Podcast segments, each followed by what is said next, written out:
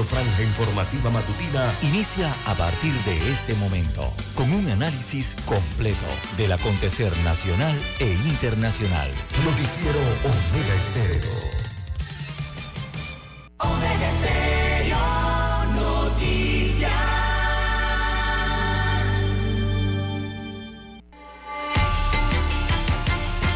A continuación, los titulares con los hechos que son noticias hoy.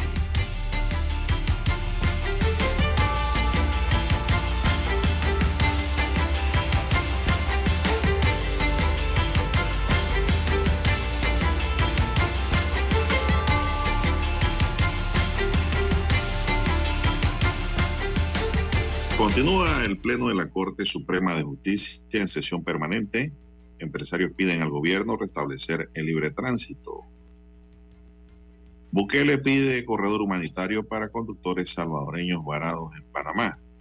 En tanto, dirigente indígena dice que político de realizando metas es el que está metiendo la mano para que se mantenga el tranque en el área de la Interamericana, sector oriente. First Quantum Minerals Limit y Franco Nevada Corporation notifican intenciones de demandar a Panamá. Panamá le contesta que tiene todas las herramientas para enfrentar esos procesos. Gaby Carrizo aparece y atribuye a la oligarquía y a la extrema izquierda los ataques lanzados hacia el PRD. Sin embargo, los internautas dicen que pareciera que está ciego, que es la misma población que no quiere el contrato minero y lo que ellos cuadraron con la minera a espaldas del pueblo. También tenemos, señoras y señores, para hoy, Urbalia inicia proceso arbitral por cancelación de contrato en Cerro Patacón. Rector de Udela solicita aplazar proceso electoral programado para el claustro universitario. También para hoy, señoras y señores, tenemos dentro de la gama de titulares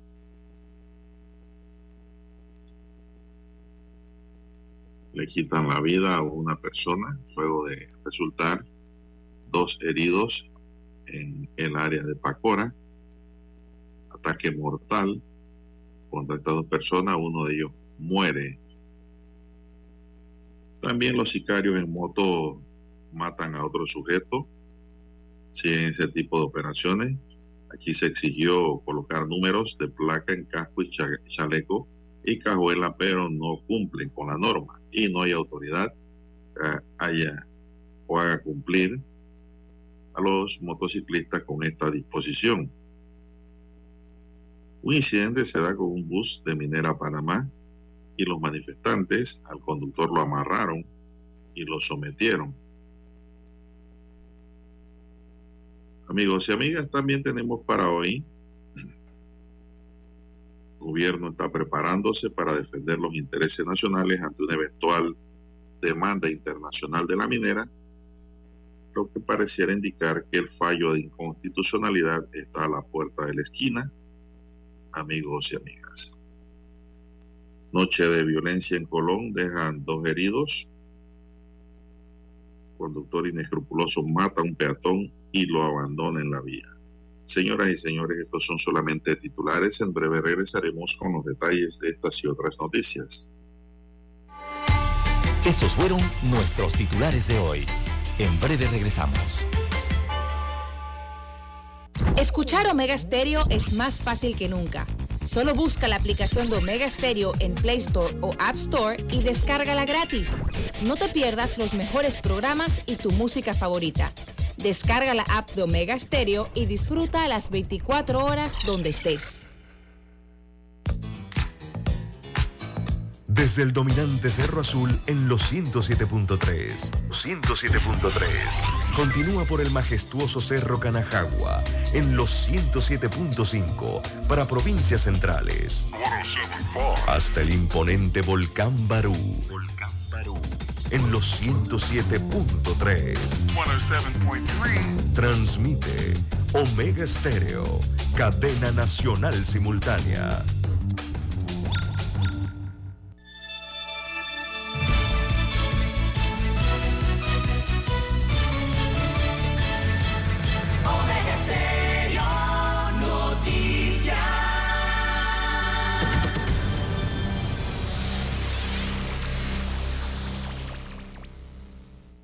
Omega Estéreo. 24 horas en FM Estéreo. Noticiero Omega Estéreo.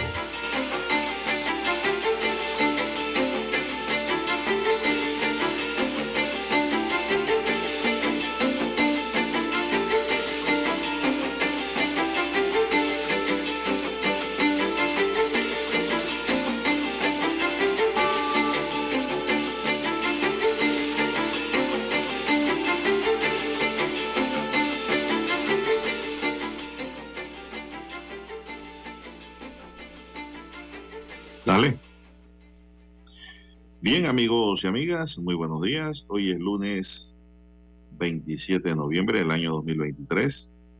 Daniel Arauz está en el tablero de controles. En la mesa informativa le saludamos. César Lara. Y Juan de Dios Hernández Sanjur para presentarles las noticias, los comentarios y los análisis de lo que pasa en Panamá y el mundo en dos horas de información, iniciando esta jornada como todos los días con fe y devoción agradeciendo a Dios Todopoderoso por esa bella oportunidad que nos regala de poder compartir una nueva mañana, un nuevo amanecer. Todos ustedes pedimos salud, divino tesoro, seguridad y protección, sabiduría y mucha fe en Dios. Mi línea directa de comunicación es el WhatsApp para mensajes de textos al doble seis catorce catorce cuarenta y cinco. Allí me pueden escribir al doble seis catorce catorce cuarenta y cinco, señores y señores, para cualquier información importante que nos quiera enviar, cualquier pregunta o consulta, allí pues gustosamente le atendemos. Entonces, Lara está en, en redes. ¿Cuál es la cuenta, César? Bien, estamos en redes sociales en arroba César Lara R. Repito, arroba César Lara R es mi cuenta en la red social Twitter Allí puede enviar sus mensajes, sus comentarios, denuncias, fotodenuncias, el reporte del tráfico temprano por la mañana. Esos incidentes o los ya accidentes, lo que usted se encuentra en la vía, eh, información que le pueda servir al resto de los conductores. Buenos días, eh, Daniel. Buenos días a usted, don Juan de Dios Hernández, a todos los amigos oyentes a nivel de la República de Panamá, todas sus provincias, comarcas del área marítima dónde nos escuchan, dónde llegan las señales de Omega Estéreo. También los que están en omegaestereo.com, cobertura a nivel mundial, los que ya nos sintonizan en Tuning Radio, también a través de la aplicación de Omega Estéreo en su dispositivo móvil, en su celular. Si no la tiene, bueno, la puede descargar desde su tienda favorita para su sistema Android o iOS. También a los amigos oyentes en el canal 856 de Tigo, televisión pagada por cable a nivel nacional. Omega Estéreo llega a su televisor. Buenos días, don Juan de Dios. ¿Cómo amanece para este inicio de semana, de la última semana del mes de octubre? Viaja rápido el calendario, don Juan de Dios. Bueno, aquí esperando dos cosas. Uno, que hoy se dé el fallo de la Corte y dos, el día de celebración de la independencia de Panamá de España. Por tanto, tenemos que la sesión permanente en la Corte Suprema de Justicia fue reanudada a las 10 de la mañana de ayer domingo por los magistrados que buscan resolver las demandas de inconstitucionalidad presentadas contra la Ley 406 de 20 de octubre de 2023. Según detalló el órgano judicial, los magistrados también se encuentran efectuando reuniones individuales con sus equipos de trabajo en sus despachos como apoyo al tema. Durante estos encuentros se analizan los documentos que serán presentados en pleno donde debaten y discuten las demandas de inconstitucionalidad y las 126 argumentaciones que fueron sustentadas por escrito. Mientras tanto, en la parte externa de la Corte, los diferentes grupos sociales, sindicales y educativos se mantienen vigilantes del pronunciamiento que debe dar la Corte, ya que cada día que pasa crece la expectativa Paralelamente, en las manifestaciones en rechazo a la controvertida ley se siguen manteniendo a lo largo y ancho del país, según pues ayer se pudo constatar. Son las 5.40 minutos, señoras y señores. Así es, don Juan de Dios. Aún eh, no se ha declarado eh, ningún fallo en la Corte Suprema de Justicia ni de inconstitucionalidad de la ley 406 y la expectativa, como usted bien señala, la angustia, eh, el desasosiego en medio de la sociedad eh, sigue creciendo Don Juan de Dios y se sigue empoderando en muchos sectores de la sociedad eh, panameña. Hoy, tras, veamos el calendario, 38 días de protestas, 38 días se cumplen hoy, más de un mes y una semana entonces en protestas, luego de cuatro fallecidos a lo largo de estos días, eh, luego de una gran cantidad de, marchas, de manifestaciones, de cierres eh, de vías, eh, calles y avenidas, también de, judicializaciones, don Juan de Dios, más de 100, más de 1.250 arrestos durante los últimos días, también de vandalismo que se ha registrado durante estos 38 días, señalan algunos grupos que hasta vandalismo patrocinado, eh, también de despidos que se han registrado, de amenazas, de otras injurias y bueno, hasta de eh, difamaciones que se han verificado a lo largo de este mes y más de una semana de manifestaciones de inconformidad y de protestas en la República de Panamá por eh, en contra del contrato de ley minero Don Juan de Dios. 38 días se cumplen el día de hoy. Bien, las 5.42 minutos eh, de la mañana en todo el territorio nacional, 5.42 minutos. Bueno, miembros del Consejo Empresarial Logístico, en carta enviada al presidente de la República, expresaron su preocupación por la cual y la actual crisis que atraviesa el país ante los bloqueos permanentes de calles y vías de comunicación, que ha suscitado una serie de consecuencias que afectan la economía y privan a todos los panameños de alimentación, salud y educación. El gremio integrado por los principales actores empresariales y profesionales del sector logístico consideró que estos cierres están abismalmente de los medios de protestas aceptables en toda democracia y afectan también la vigencia de los derechos humanos y garantías ciudadanas fundamentales consagradas tanto en nuestra Constitución como en tratados internacionales en materia de derechos humanos. Plantearon que el actual bloqueo de libre circulación, además de impactar severamente la economía, causa un daño reputacional en gran escala a nuestro país, no solo como un hub logístico, sino como destinos de inversión extranjera y directa que frena la inversión local. Aseguran que además representa una vulneración directa de los derechos fundamentales de la población, sin mencionar la afectación de nuestras niñez y jóvenes que han sido privados de recibir educación. La inacción prolongada del gobierno y los estamentos de seguridad del Estado para actuar de manera efectiva ante una crisis está generando graves consecuencias a varios niveles, señalaron. Explicó que en primer lugar se está produciendo un riesgo de confrontación entre ciudadanos producto de un desabastecimiento generalizado de bienes básicos, medicamentos, insumos y combustibles que están afectando directamente la calidad de vida de la población a nivel nacional, en especial las provincias de Chiriquí y Bocas del Toro, señala el comunicado. Bueno, don César, hay una inacción, diría yo, a medias, porque hay lugares que la Policía Nacional, don César, los abre a, base de lacrimógeno. Pero no es una acción generalizada, son en algunos puntos, ¿no? En donde los antimotines utilizan los lacrimógenos para dispersar a los manifestantes. Sin embargo, eso no se ha aplicado para las provincias de Chiriquí del Toro. Sí se ha aplicado en la provincia de Coclé, en el sector este y oeste de la provincia de Panamá, pero de manera controlada, don César. Y parece ser que todo el mundo, don César, se ha arrimado a el posible resultado positivo de la demanda de inconstitucionalidad. Creo que el gobierno nacional también ha sido bastante tolerante de los pedidos de, del sector empresarial y logístico del país que piden la apertura de vía para poder trabajar. Y creo que han sido tolerantes hasta ahora, hasta tanto en la corte de su fallo, don César pienso de que si la Corte declara inconstitucional ese contrato ley, eso puede ocurrir en las próximas horas, eh, no hay razón para mantener las calles cerradas. Entonces, solo darle seguimiento y estar vigilante de lo que siga aquí en adelante.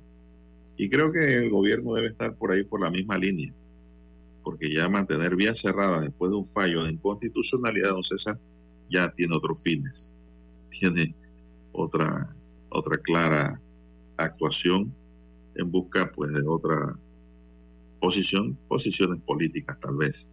Y ya yo creo que ahí sí ya la, eh, el Ministerio de Seguridad ya no va a tolerar hasta allá. pienso que si se declara la inconstitucionalidad, el Ministerio de Educación tiene que llamar a los educadores a firmar un acuerdo pues de no represalia, que es lo que siempre se hace ya por costumbre. Acordémonos que la costumbre se hace ley, de que no habrá represalia y punto. Y se les paga lo que no les han pagado, porque tengo entendido que a muchos no les pagaron su quincena de este fin de mes, don César. Ya les congelaron los pagos y lo que pues hay que buscar ahora es restablecer eh, la paz social después. Si se declara inconstitucional, aclaro, ¿ah? si eso no se declara inconstitucional, yo retiro todo lo dicho, don César. No sé qué va a pasar en Panamá. Vamos a ser claros y objetivos. Aquí no estamos para estar eh, barnizando el mueble. No sé si tienes un comentario, si no, nos vamos con Dani y los cambios. Vamos a la pausa, hay que cumplirla. Adelante, don Daniel.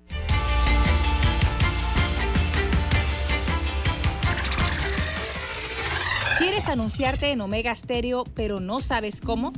Solo llámanos o escríbenos al 6675-0990 y buscaremos la mejor opción para tu marca, producto o empresa.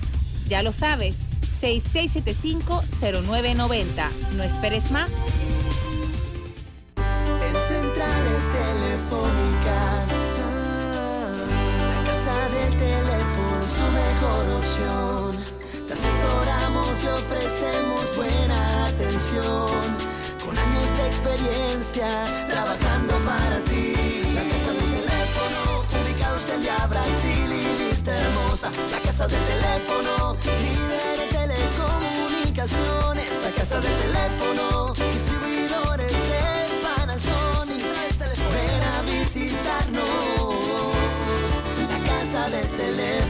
290465 lsdtcorp.com Distribuidor autorizado Panasonic Desde el dominante Cerro Azul Omega Estéreo cubre las provincias de Panamá, Colón, Darién, Panamá Oeste y las playas en los 107.3. Continúa desde el majestuoso Cerro Canacagua en los 107.5, cubriendo todas las provincias centrales hasta el imponente volcán Barú en los 107.3 para las provincias de Chiriquí, Bocas del Toro y Veraguas. Omega Estéreo para todo Panamá.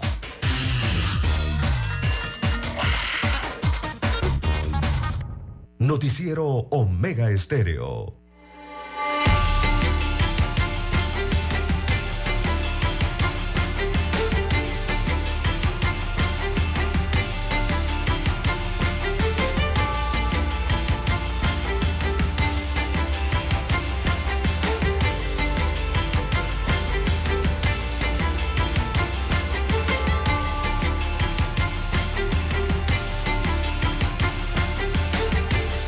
Avanzamos ya.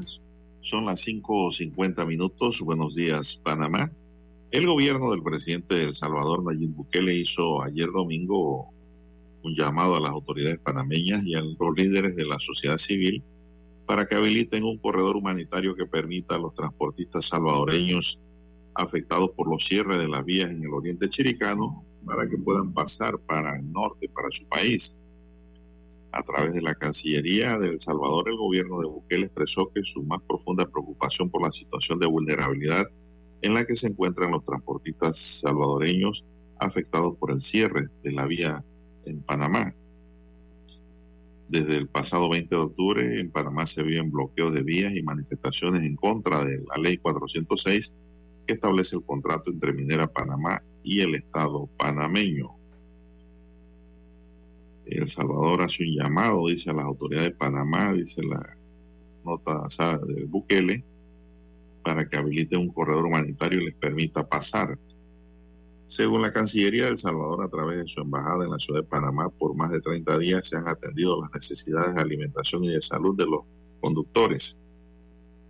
Por lo anterior, y apelando a las históricas relaciones de amistad y cooperación existentes entre El Salvador y Panamá, nuestro país hace un llamado a las autoridades competentes a los líderes de la sociedad civil que mantienen los cierres de vías a que habiliten un corredor humanitario, destacó la Cancillería.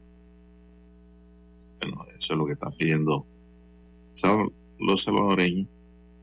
Y lo que ayer circuló en redes es de que Toribio eh, García le había dicho a Bukele que sí iban a permitir ellos el paso de los trailers salvadoreños, como si él fuera el canciller, don César. como si fuera el presidente.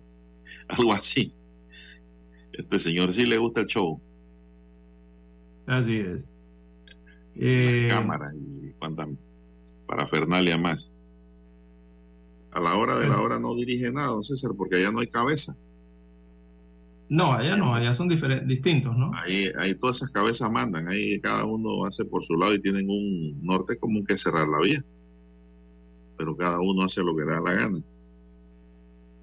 Así es, La vía está cerrada, don Juan de Dios. Ahí me llegó un eh, video, don César, en donde uno de los dirigentes de allá que dicen que ellos querían que se abriera la vía, pero vino alguien y se opuso, dijo que hay un político de realizando metas, escúchese bien, ahí tengo el audio y el video, un político de realizando metas, que es el que está patrocinando estos, eh, eh, estos cierres.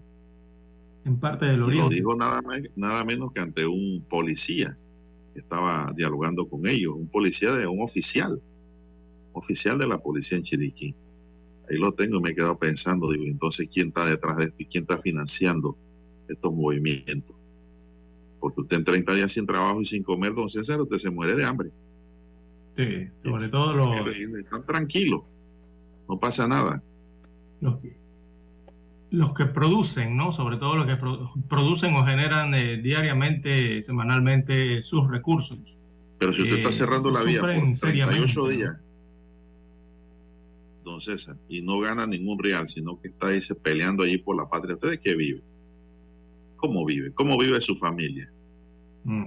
Todos esos indígenas tienen hijos, la gran mayoría. Entonces, un buen padre de familia lo que se preocupa es por el bienestar y la alimentación de sus hijos. Entonces, ¿quién vela por ello? Esto nos indica, don César, de que hay, hay financiamiento. Y el Ministerio de Seguridad del Estado lo sabe en su estamento de seguridad, don César y ahora surge este, esta denuncia, una denuncia, con video y todo de un dirigente allá. Señala que hay cada uno anda por su lado y que hay un partido metido en esto, un candidato, un político, dijo. No dijo qué político, dijo un político de realizando metas. Bueno, estas cosas no deben ocurrir. Así es. Bien, eh, bueno, esto fue la, Sí, esta fue la petición que ha hecho la República del Salvador a través del Ministerio de Relaciones Exteriores de ese país centroamericano. Eh, sabido es que en Panamá, bueno, Centroamérica comercia con Panamá, dos bandidos diferentes rubros eh, de, su, eh, de su producción a nivel centroamericano con Panamá y viceversa, ¿no? Panamá también comercia con diversos países centroamericanos. El tranque, bueno, el cierre del bloqueo de calle en este caso sorprendió a muchos camioneros tanto de Costa Rica, Nicaragua, Honduras, El Salvador y Guatemala, don Juan de Dios, que están parados, están parados allí en el oriente chiricano desde hace más de 38 días. Salvador ha pedido entonces esta ayuda, ¿no? pero la ha pedido directamente el gobierno salvadoreño, don Juan de Dios. en otras ocasiones hemos escuchado a diferentes gremios, sectores, de estos países, eh, como cámaras de comercio, otro tipo de asociaciones eh, de estos países centroamericanos que han solicitado ¿no? La, eh, no la apertura de la vía, sino han dado a conocer la situación en que se encuentran sus connacionales, sus transportistas sobre la carretera panamericana en Chiriquí. Este es el primer país que escucho que oficialmente a través de un gobierno hace esta solicitud, esta petición, don Juan de Dios. Primero lo hace El Salvador. hay que recordar que a pesar de, bueno, eh, algún tipo de desinformación en las redes sociales, eh, las vías en el oriente chiricano permanecen cerradas, don Juan de Dios. Aquí no se ha abierto ninguna vía en, en, Remedios, ni en Tolé, ni en San Félix, ni en San Lorenzo, nada de esto. recordemos que hay varios puntos que están bloqueados se ha intentado liberar eh, varios de estos puntos, pero lo que ocurre es que se libera un punto y eh, adelante se encuentran otros, bloqueo distinto, ¿no? Y permanece cerrada la vía. Ayer domingo todo el día esta vía permaneció prácticamente cerrada y no han podido transitar. Lo mismo ocurre hacia la región eh, oeste de Veraguas, eh, la mayoría de los puntos allí permanecen cerrados, no en, en Ruices, en Remedio, perdón, en Bigui, eh, y principalmente hacia el punto del distrito de Santiago, donde está el cruce de Santiago. Eso está cerrado, bloqueado, Juan de Dios, ahí no pasa nada. Así que, bueno, hay que esperar eh, qué respuesta tendrá el gobierno central al gobierno de El Salvador al responder esta solicitud que hasta el momento el único que ha respondido y por redes sociales ha sido el dirigente indígena del Oriente Chiricano de apellido García, don Juan de Dios.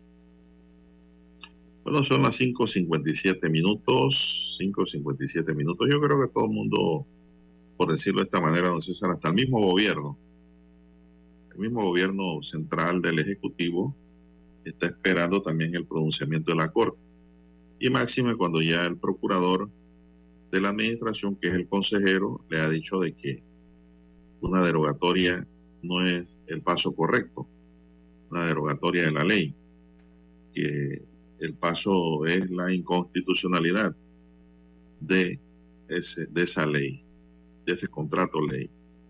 No sé, don César, ayer eh, vi parte de Radar, programa televisivo en el que el amigo pues, y participante también aquí en Omega Estéreo, él tenía al ex magistrado eh, Harry Michel eh, en un conversatorio allí con el doctor Eduardo Ritter. Y la verdad que fue interesante. realmente. Fue interesante el planteamiento dado a conocer en un lenguaje popular y asimilable por todo el mundo, lo esposado y explicado por el doctor Mitchell sobre las demandas que hay y la posible inconstitucionalidad de este contrato ley. No sé si viste ese programa, don César, o yo vi la participación de... Vi la participación de Mitchell, que me pareció lo más interesante, ¿no? Porque son personas de mucha eh, experiencia. Una cátedra, don Juan de Dios, de, una forma de explicar el, tema eh, eh, jurídico en Panamá prácticamente una clase de derecho, ¿no? Y sobre todo puntual eh, sobre algunas, algunas opiniones que se han emitido durante las últimas semanas, ¿no? Esto del artículo de 1969, eh, decreto, perdón, de 1969, así como otros puntos interesantes que explicó de la mejor manera allí el ex magistrado don Juan de Dios. Ese tema de la reviviscencia, ¿no? Interesante lo que explicaba ayer el ex magistrado, que anteriormente también había dado eh, a conocer eh, otro ex magistrado, don Juan de Dios, eh, Mejía, ¿no? Y lo interesante durante este fin de semana es que, mire usted las figuras, ¿no? Que están pidiendo la inconstitucionalidad o por lo menos afirman que este contrato es inconstitucional según lo que han analizado. Casi todos los magistrados. de Dios. La cantidad de magistrados ¿no? que están señalando que este contrato es inconstitucional. Sí. Eh, solamente Arturo Hoyo dice que es constitucional, de lo que he escuchado. Claro, ¿no? De ahí el resto no me dice por ahí quién más dice que es constitucional, porque todos han apuntado y eh, explicado las razones, y las causas por qué es inconstitucional. Sí, hay una ex magistrada también que está señalando que es constitucional. ¿Cuál? Eh, mm, me parece que no es, eh, me escapa el nombre ahora mismo de la ex magistrada, que casualmente fue magistrada para el tiempo de Hoyos, don Juan de Dios, quien la acompañaba. Aguilera. No, la otra, está... Eh, se me escapa el nombre, Dixon, Dixon, me parece que es Dixon. No, no, no, no, no, no. Graciela Dixon ha dicho muy claramente que eso es inconstitucional hasta la saciedad. Y fue la primera ah, que elevó, fue la primera que elevó al cielo su punto de vista, don César, y de forma magistral también lo ha hecho la doctora Dixon. Son personas de mucha experiencia también, ¿no? Que hay que escuchar siempre. Bien, vamos a una pausa, Daniel.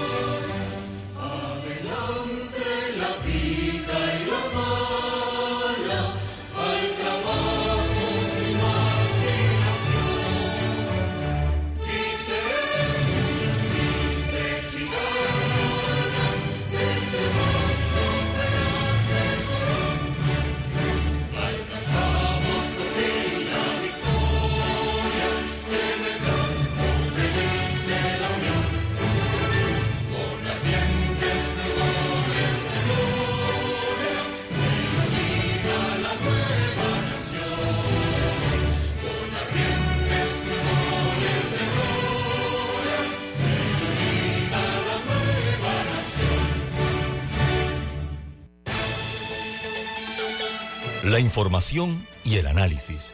En perspectiva. De lunes a viernes, de 7.30 a 8.30 de la mañana. Con Guillermo Antonio Adames, Rubén Darío Murgas y Camila Adames Arias. En perspectiva.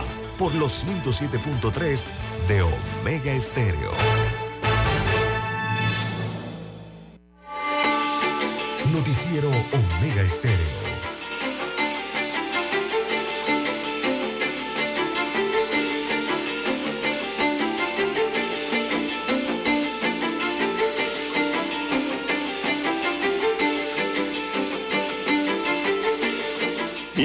Amigos y amigas, bueno, para cerrar el círculo, don César, es interesante la participación del doctor Harry Mitchell, que por cierto es un oyente de, este programa, don César, si usted no sabía.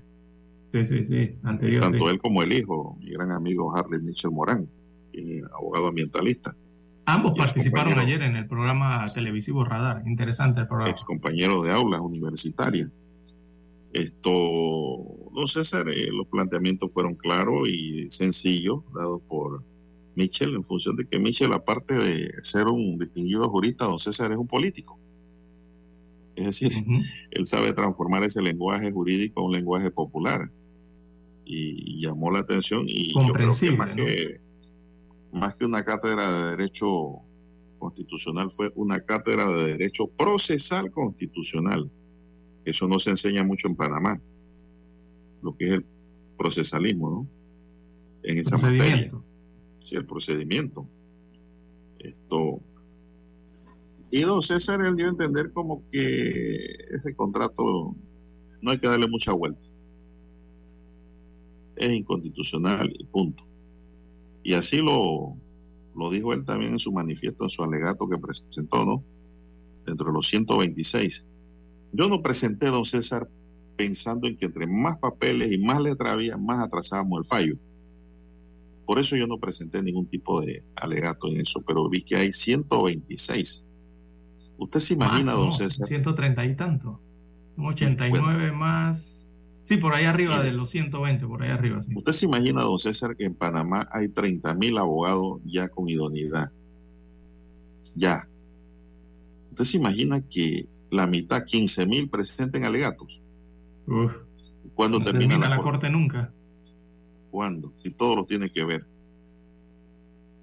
Pensando en eso fue que yo no hice, porque digo, eh, lo que planteó, eh, lo que plantearon los dos abogados que arrancaron esto, eh, Juan Sevillano y eh, Martita Cornejo, eso era suficiente, más las opiniones de los dos procuradores.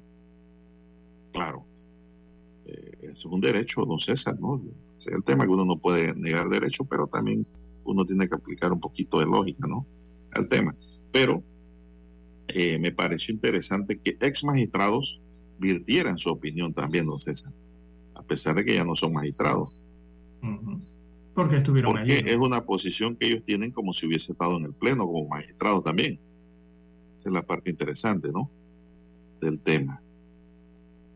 Bueno, vamos a esperar y yo espero, don César, que ese fallo salga hoy realmente. No sé usted qué piensa, si se tomarán unos cuatro o cinco días más. Bueno, yo pienso que se van a tomar un par de días más, don Juan de Dios. Puede ser, ¿no? Por eso le digo. Yo ya yo quisiera que eso saliera hoy, pero Ese eh, proceso. no, somos- eh, no es el querer, es la realidad, don César, los tiempos que necesita el órgano judicial eh, para pronunciarse al respecto. Sí, Se ve completo como posterior al Día de la Madre. Pero ¿no? mire, Digo, mire, completo mire lo que declarado dijo- inconstitucional Mire y, lo que dijo y el periodo de César. 10 días. Mire lo que dijo Mitchell, que con esta inconstitucionalidad, haciendo, haciéndose eco de otro distinguido jurista, que es el constitucionalista, que se me escapa el nombre, muy citado, don César, que ha opinado también, ahora mismo se me escapa el nombre, él esto, bueno, por ahí lo recordaré, dijo que lo que aquí lo que se va a ganar es que vamos a tener dos fallos de inconstitucionalidad. El primero que no se ha ejecutado, Eh, Exacto, porque el otro no deja de vivir, don Juan de- el otro está vivo. no lo han El- ejecutado el- y ahora el primer este fallo del 2017 no es que eso fue fulminado, ni, ni, ni desaparecido, eh, ni, eh, ni enterrado, ni enviado a otra galaxia, don Juan de Dios. Ese fallo está allí y está, el fallo está allí. Lo único es que hay que ejecutarlo en el 2017, ¿no? Pero ahora resulta que vamos a tener qui- quizás dos fallos. Imagínese usted por dónde va esto, ¿no? ¿no? Y entonces ahora, don César, resulta ser que Phil Quantum amenaza. El Ministerio de Comercio e Industria informó ayer en la tarde en un comunicado que las empresas Phil Quantum Mineral y Minera Panamá S.A. y Franco Nevada Corporation han enviado dos notificaciones de intención de presentar demandas arbitrales contra la República de Panamá ante el Centro Internacional de Arreglos de Diferencias Relativas a Inversiones bajo el Tratado de Libre Comercio entre Panamá y Canadá. Eso lo dijo ayer el Ministerio. Al respecto, el Ministerio de Comercio indicó que Panamá afirma que ha cumplido con todas las obligaciones bajo el derecho internacional y el derecho panameño y que está preparada para defender los intereses nacionales, don César. Yo Bueno, pienso que eh, Juan nos de debe a nosotros, Sí. como dice Eh, el amigo Silvio Guerra. No, no, sí, sí. eh, recordemos que todos esos años siguieron extrayendo mineral de forma ilegal, estaban ejerciendo una minería ilegal en el país y todo eso se lo llevaron, don Juan de Dios, eh, fuera de frontera, fuera de nuestro país. Fue vendido fuera de nuestro país y eso venta fue ilegal, eh, don Juan de Dios. Yo quiero Eh, saber, eso no hay que perderlo de vista. ¿ah? Eso está allí y eso es un hecho. ¿En base a qué? ¿En base a qué aspiran a ganar una demanda arbitral? Cuando el país ha sido tolerante, don César, ha permitido que le violen sus derechos, que le violen la ley, los ha dejado actuar sin una regulación internacional que debe tener todo Estado en materia de contrato. No había y estaban explotando y sacando oro y cobre. Lamentablemente nosotros no tenemos el equipo en la minera para determinar qué cantidad de dinero sacaron en ese periodo que operaron sin contrato, don César. ¿Cuántos millones de dólares se llevaron de nuestras arcas? Y aún así tienen el descaro de decir que van a reclamar. No tienen nada que reclamar. Ellos mm. están bien pagos y sobrepagados, don César. Es más, nos deben. Nos deben. Son una partida de carilimpio, don César. Eso, eso es lo que es sí, aquí lo hemos dicho desde hace, desde hace meses, don Juan de Dios, que viene la discusión de este nuevo contrato de ley y posteriormente a la aprobación por parte del Ejecutivo, el Legislativo y el refrendo de la Contraloría de ese contrato minero 406, eh, don Juan de Dios. Eh, y, y eso es lo que al final hizo este nuevo contrato, don Juan de Dios fue legalizarle toda todo lo que extrayeron y toda la venta, ¿no? Porque mientras ese contrato no se firmara eh, y se mantenía vigente la ejecución, o sea, se mantenía el fallo anterior vigente eh, y a solo falta de su ejecución, eh, don Juan de Dios, aquí otra situación, en otra situación estuviéramos en estos momentos. Pero lastimosamente bueno, eh, el, Ejecutivo firmó ese contrato eh, a la minera eh, Panamá.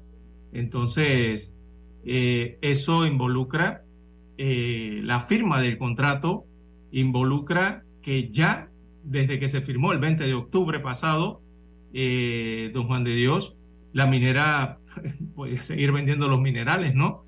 lo que vendió desde el año 2017 hasta el 20 de octubre del 2023, eh, se los legalizaron eh, con este contrato de ley. Si no lo hubiesen firmado, don Juan de Dios, si ese contrato no lo hubiesen firmado, eso involucraba entonces que la minera no tenía contrato y que no podía seguir vendiendo los minerales. Por lo tanto, todo lo que vendió desde el 2017 debía devolverlo a Panamá pero lastimosamente el presidente constitucional Laurentino Cortizo Cohen, su consejo de gabinete, el contralor de la República y también en la Asamblea Nacional, que siempre se le olvida a la gente, ¿no? Allá en la Asamblea Nacional, eh, la gran mayoría de los diputados aprobaron esa ley especial de contrato minero 406 el pasado 20 de octubre. Y allí, si usted busca el artículo tercero de ese contrato nuevo, don Juan de Dios, dice que es de orden público y de interés social. Con eso, no sé. legalizaron la venta de los minerales y por lo tanto eso es lo que nos tiene ahora en Pero ahí es donde viene el debate, don César. De ahí nace la inconstitucionalidad. Yo quiero que usted me eh. diga, eh, en un contrato bilateral en donde el interés es crematístico, el interés es económico o es metálico, ¿dónde está el orden público y el interés social?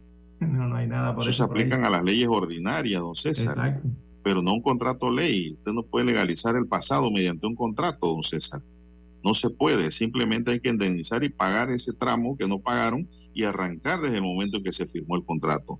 Y no establecer allí que es de orden público e interés social. ¿Por qué orden público y por qué interés social? Yo quisiera que algún diputado me dijera eso, incluyendo al señor presidente de la Comisión de Comercio. ¿Dónde está el interés social? Ah, en los dos dólares que le iban a dar a los jubilados. Eso no es interés social. no. Eso realmente no tiene justificación. Eso es un deber y un derecho del Estado proveer a los jubilados de una mejor paga, de un mejor salario, de un mejor ingreso, no dependiendo de un contrato, porque esos son recursos naturales no renovables, don César. Eso se acaba en el tiempo, se extingue. Y entonces cuando te crece hoyo, ¿con qué lo vas a rellenar? Para cumplir el llamado interés social, el cuento que nos echaron. Por favor, ni los propios jubilados están de acuerdo con eso, lo que iban a recibir los cinco reales. Pues porque era un engaño, era un confite para los niños. Y ya este pueblo despertó y maduró. Y esas cosas no se pueden permitir. Vamos a la siguiente pausa, don Dani, y regresamos.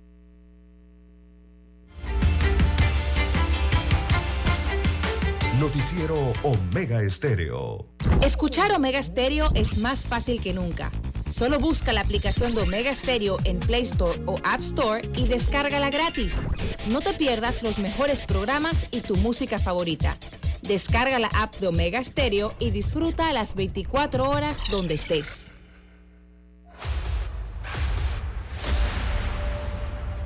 Desde los estudios de Omega Estéreo, establecemos contacto vía satélite con la voz de América. Desde Washington, presentamos el reportaje internacional.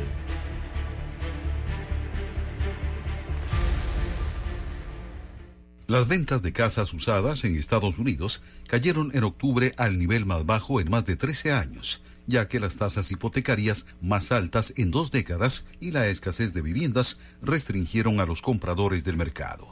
Las ventas de viviendas existentes cayeron un 4,1% el mes pasado, a una tasa anual desestacionalizada de 3,79 millones de unidades, el nivel más bajo desde agosto de 2010. Así lo señaló la Asociación Nacional de Agentes Inmobiliarios. Las ventas de casas usadas se contabilizaban al cierre de un contrato.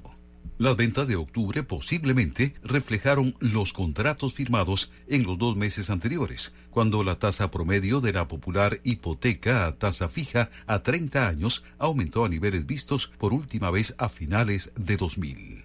Economistas encuestados por Reuters estimaban que la cifra caería a una tasa de 3,90 millones de unidades las ventas que representan una gran parte de las ventas de viviendas en el país cayeron un 14,6% interanual en octubre. Los posibles compradores de vivienda tuvieron otro mes difícil debido a la persistente falta de inventario de casas y a las tasas hipotecarias más altas de la última generación, dice Lawrence John, economista jefe de la NAR. La popular hipoteca a tasa fija a 30 años se situó en un promedio del 7,31% en la última semana de septiembre, antes de alcanzar un máximo del 7,79% a finales de octubre, el nivel más alto desde noviembre de 2000, según datos de la agencia de financiación hipotecaria Freddie Mac aunque desde entonces ha retrocedido tras los datos de este mes que mostraron un enfriamiento del mercado laboral y un descenso de la inflación, la tasa promedio se mantuvo en un elevado 7,44% la semana pasada. El mes pasado se vendieron 1,15 millones de viviendas de segunda mano, un 5,7% menos que hace un año. Escucharon vía satélite desde Washington el reportaje internacional. Omega Estéreo, cadena nacional. Noticiero Omega Estéreo.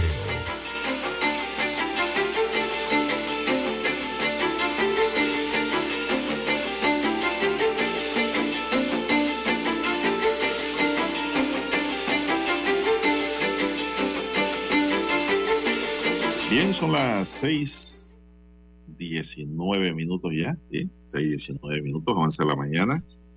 El vicepresidente de la República y candidato presidencial del PRD, José Gabriel Carrizo, reapareció ayer públicamente en un acto político que se realizó en Riohato, tras más de un mes de guardar un silencio sepulcral ante la crisis surgida en el país debido al rechazo popular a la ley 406 que avaló el contrato entre el Estado y la empresa minera Panamá.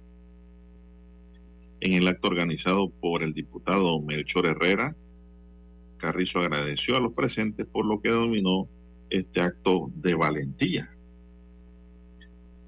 Eh, bueno, yo creo que ahí habían puro PRD, don César y don Dani, para darle la bienvenida. Yo creo que ahí no hay nada de valentía. Yo creo que valentía sería que se presente allá a protestar o que pase cerca de la corte, donde están los manifestantes, para ver qué dice la gente, ¿no? Allá sí sería un acto de valentía. Eh, digo de valentía porque en este momento estamos bajo ataque, porque nos han querido meter en la cabeza de que hemos hecho lo que hemos hecho está mal y bien equivocado que están, dice Carrizo. porque lo que hacemos los PRD es no vender nuestra patria.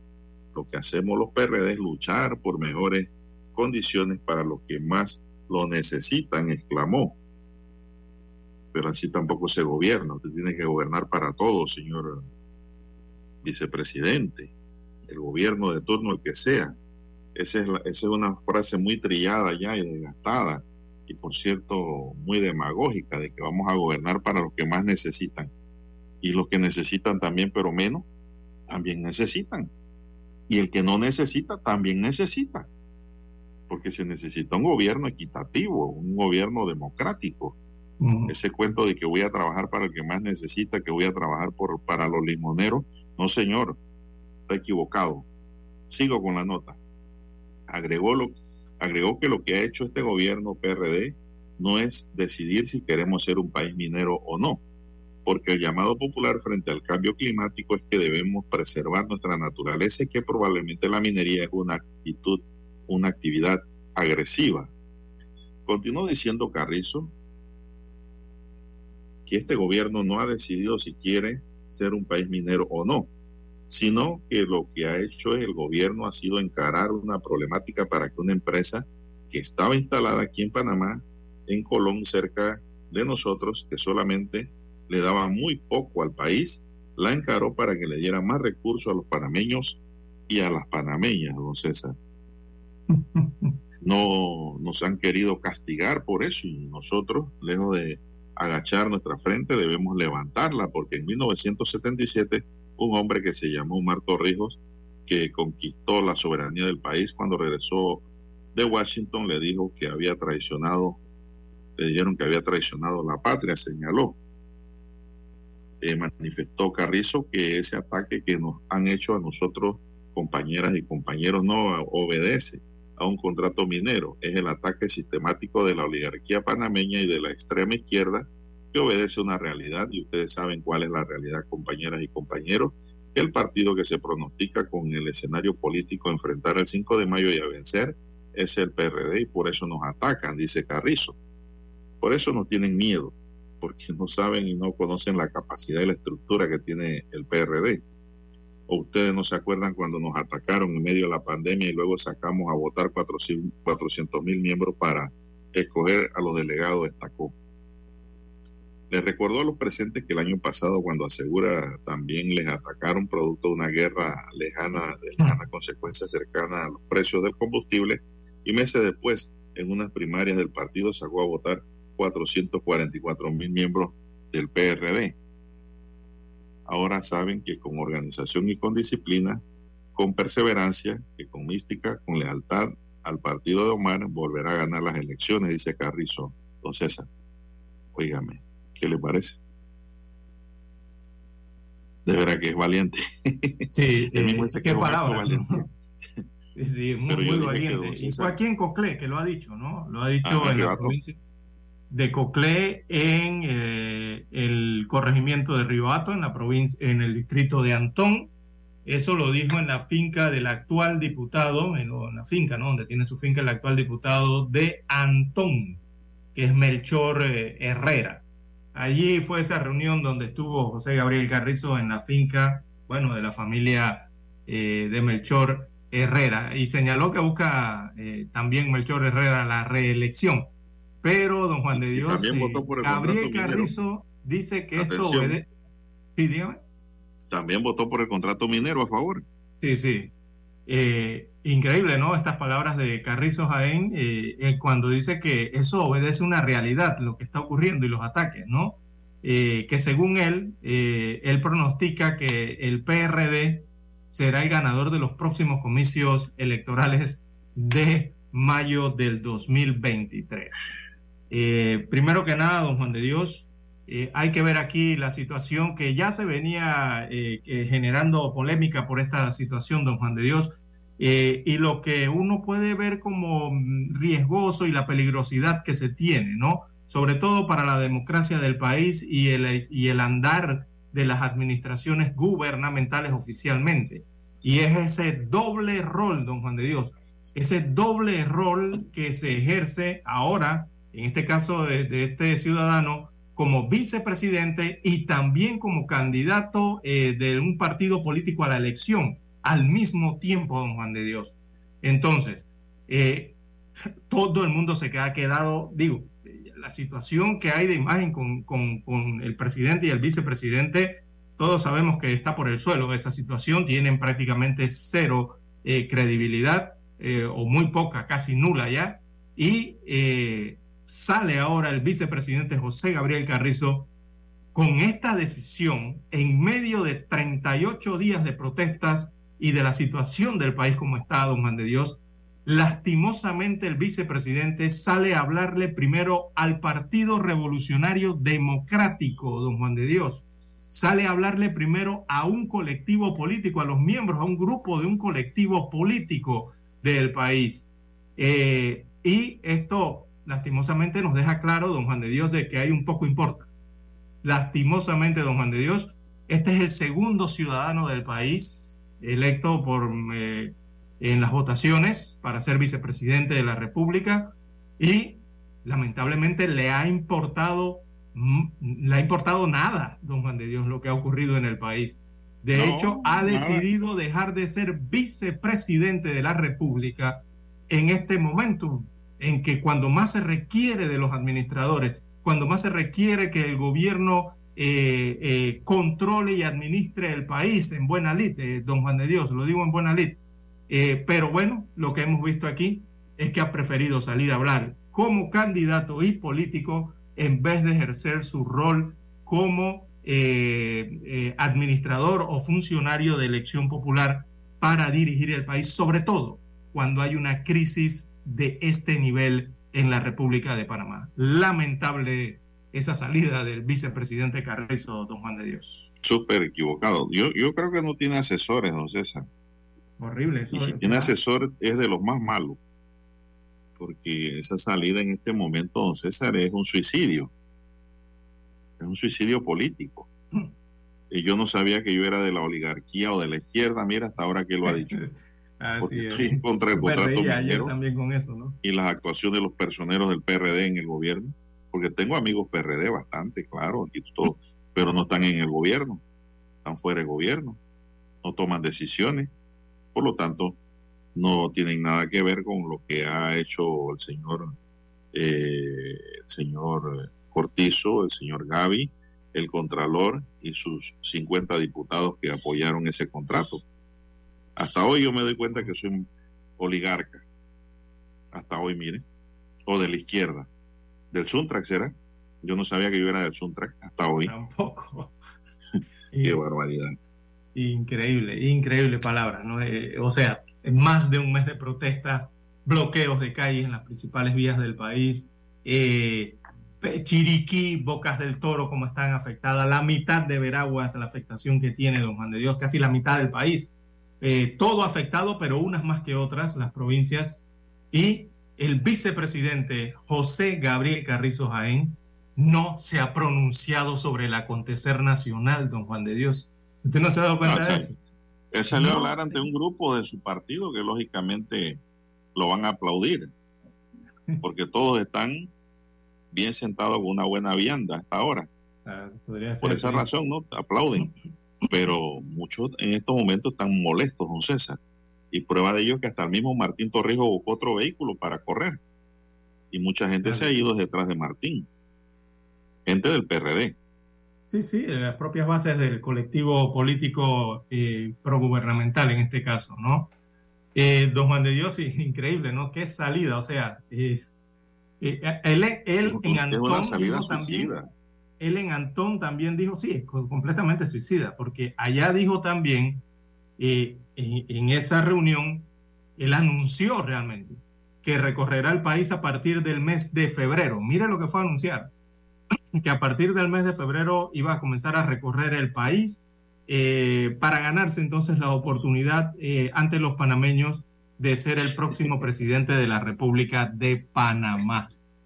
Eh, pero sale, eh, pero verdad, se lanza en este amago inicial, don Juan de Dios, esta salida que yo creo que quedó... Como si aquí no haya pasado nada, don César. Sí, con esta salida yo creo que quedó tostado, fulminado. Mire, ¿no?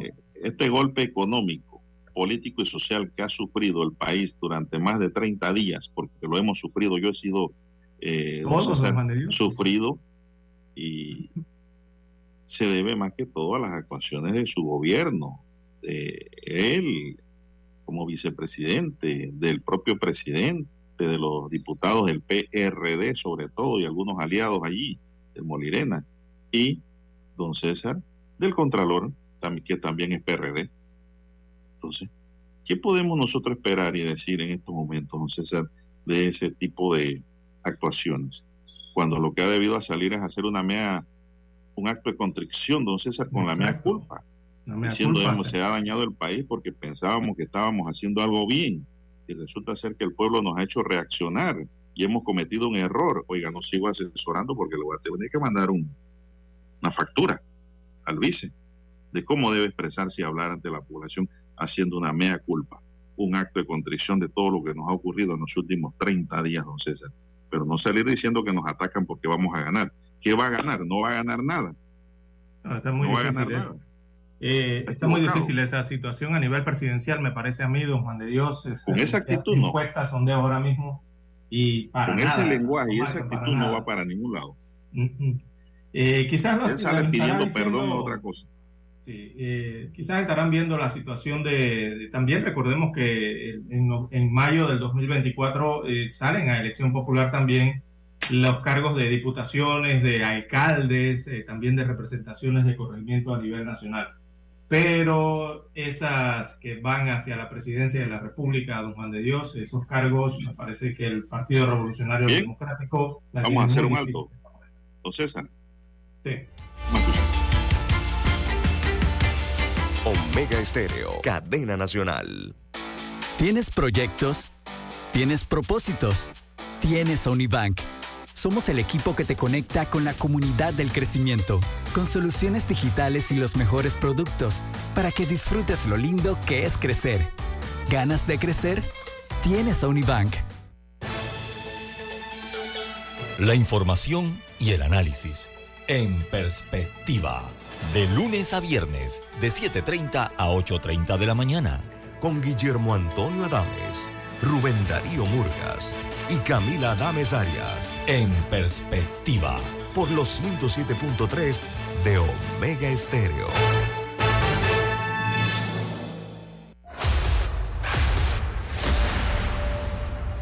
Desde los estudios de Omega Estéreo, establecemos contacto vía satélite con la voz de América.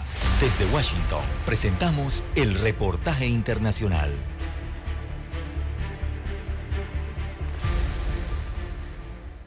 Un reciente informe de la Policía de Colombia reveló que el delito de trata de personas se ha incrementado en un 32% en el país en lo que va de este año respecto al mismo periodo del 2022. Los datos señalan que este año se han denunciado 615 casos frente a 416 del año pasado. Para el ministro del Interior, Luis Fernando Velasco, este flagelo es propiciado por redes internacionales que lucran millones de dólares. Hay una corresponsabilidad porque acá hay unos operadores que ayudan a capturar a la gente, pero las verdaderas mafias están en países con mayores condiciones económicas. Mientras la trata de personas es el tercer delito que más ganancias deja para las redes criminales, después del narcotráfico y la falsificación, Gustavo García, viceministro del Interior, señala que en muchas oportunidades las víctimas no son conscientes de su condición. Es un delito que muchas veces es invisibilizado y que tiene unos alcances no solamente de carácter internacional, sino que afectan la dignidad y la vida de las personas. Por su parte, el general William Salamanca, director de la Policía de Colombia, quien recientemente se reunió con sus homólogos de varios países latinoamericanos, dijo que la cooperación policial y judicial es la principal arma contra este delito transnacional. Intercambio información para fortalecer los trabajos de investigación de cada policía y ahora ante la justicia a los criminales que están cometiendo estos vejámenes contra seres humanos. Las principales modalidades que las autoridades han identificado en la trata de personas es la explotación sexual de mujeres, la mendicidad de niños con alguna discapacidad y la población vulnerable contratada bajo salarios pírricos. Manuel Aria Naranjo, Voz de América, Colombia.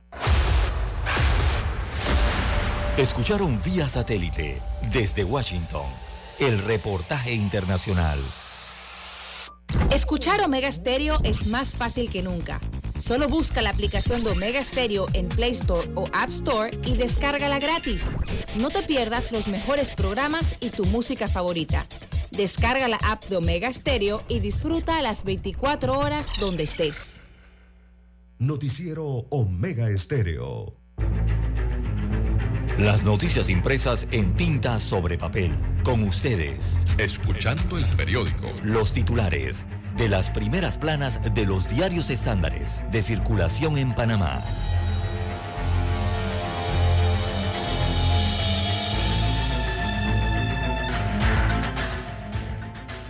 Bien, señoras y señores, vamos a iniciar hoy con el diario La Estrella de Panamá, que tiene en su primera plana los siguientes titulares.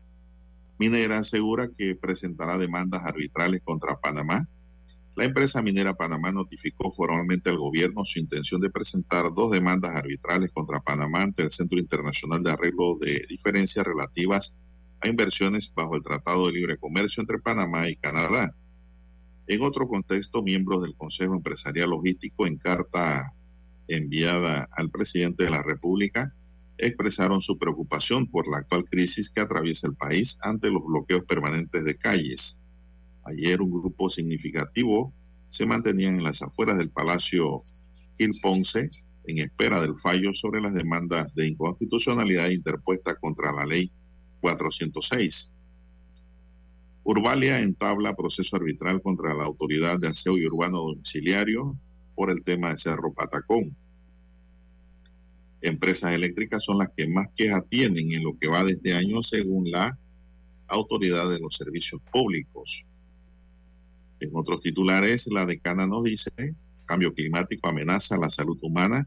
El cambio climático es una amenaza múltiple y creciente para la salud humana a tal punto que la COP28, que comienza el jueves, dedicará por primera vez un día a este tema. La Unión Europea mantendrá la asociación digital y el apoyo en finanzas verdes una delegación de la Unión Europea estuvo en Panamá para realizar una serie de encuentros que pudieran reforzar el diálogo y los apoyos al tema como cambio climático, energía y finanzas verdes.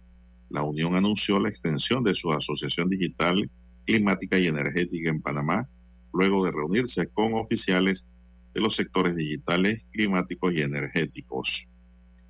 También en otros titulares para hoy, pero en el deporte es eh, Woodruff entra al selecto grupo del deporte panameño luego de ganar la medalla de oro de los 400 metros con valla de los Panamericanos. Jana Woodruff se convirtió en la primera dama en lo más alto del podio continental.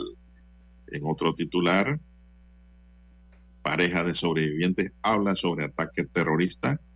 Marcelo Weiser pensó que había llegado el momento de morir junto a su esposa, Diana sus dos hijos y su nieto, un bebé de meses.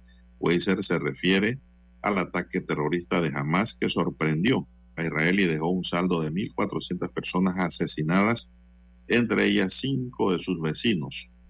Hamas secuestró a 250 personas, a bebés, mujeres, niños y jóvenes, además de soldados israelíes. Y en un titular eh, de techo, hoy la estrella nos dice, la inteligencia artificial y sus infinitas posibilidades. Paulo Musia, experto de inteligencia artificial y la transformación digital, estuvo presente en la preventa de GESE, donde expuso el tema de poder de la inteligencia artificial y su impacto en el mundo mediático. Amigos y amigas, estos son los titulares de la Estrella de Panamá para hoy y pasamos ahora a conocer los titulares del diario La Prensa.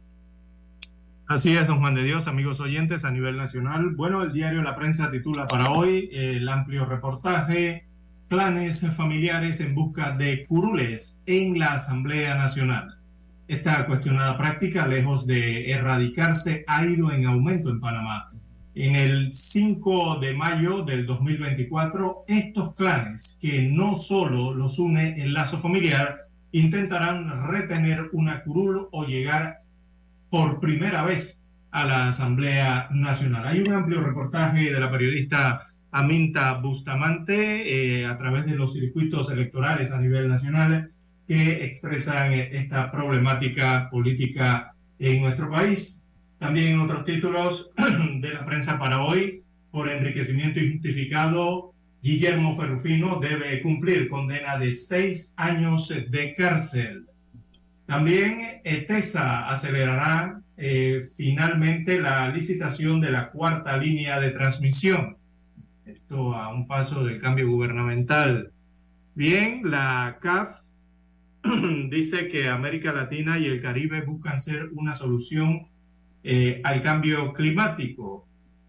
En otros títulos, eh, para la mañana de hoy del diario La Prensa, eh, dan paso vehicular en San Felipe, perdón, en San Félix, Chiriquí. Esto es en el, distrito, en el sí, distrito de San Félix, en la provincia de Chiriquí. Esto se suscitó durante el fin de semana. Allí transporte de carga y vehículos particulares lograron cruzar el día sábado el tramo de la vía interamericana en San Félix, eh, el cual se mantenía bloqueado por varias semanas. Los camiones lograron avanzar con la esperanza de llegar a David y luego a la frontera para abastecer el mercado, pero eh, recordemos que solamente lograron avanzar eh, algunos kilómetros ya que en el sector de Orconcitos aún se mantiene bloqueado por otro grupo de indígenas. Así que se mantiene el bloqueo lastimosamente en el oriente chiricano, en el flujo eh, de vehículos por ese punto de la República de Panamá. Así amanece hoy igualmente. También en otros títulos eh, del diario La Prensa para la mañana de hoy, Ministerio de Comercio e Industrias anuncia mediante comunicado que First Quantum Mineral Limitada eh, presentaría demandas de, arbitraje. Así que otro amago más, ¿no? Eh, por parte de los inversionistas en este sector. Ya por años venimos escuchando esto. También Carrizo reaparece y asegura que protestas no son por contrato minero, sino para atacar al Partido Revolucionario Democrático. Así que hizo su aparición el, bueno, habría aquí, don Juan de Dios, eh, abro una arista, habría que señalar si lo hizo como vicepresidente del país o si, como lo, o si lo hizo como candidato presidencial. A mí me parece que lo hizo como candidato, como político, ¿no? Apareció a hablarle al país, más bien hablarle al PRD, al Partido Revolucionario Democrático, allí en Antón. También en otros títulos de la prensa para la mañana de hoy, investigan agresión a conductor y destrucción de bus que brinda servicio a Minera Panamá, un hecho que se suscitó en los últimos días. En otros títulos, a nivel de, nacional del diario La Prensa, Cámara de Comercio, Industrias y Agricultura de Panamá emplaza al Ejecutivo a poner orden y restablecer el libre tránsito en el país, eh, producto del bloqueo de vías, eh, que ya lleva 38 días en Panamá, don Juan de Dios. También eh, tenemos en el diario La Prensa, estamos dejando de ser un país atractivo. Hay un reportaje con Ovidio Díaz eh, de la Cámara Nacional de Turismo. Y también la Fiscalía pierde otra batalla en el caso por supuesto hackeo que le siguió a André Conte. A nivel internacional, bueno, la Cruz Roja recibe 17 rehenes liberados por Hamas, 14 de ellos israelíes, y tres eh, tailandeses. Todo ocurrió en este país asiático, allá en Israel, eh, durante las últimas horas. También en Europa eh, tenemos que el Papa Francisco dice que tiene una inflamación pulmonar y reza el ángelus en su casa. Así que son los principales titulares que aparecen en portada para la mañana de hoy en el diario La Prensa y con ella culminamos la lectura de los principales titulares de los diarios estándares de circulación nacional. Hasta aquí, escuchando el periódico. Las noticias de primera plana, impresas en tinta sobre papel. Noticiero Omega Estéreo. Desde los estudios de Omega Estéreo, establecemos contacto vía satélite con la voz de América. Desde Washington, presentamos el reportaje internacional.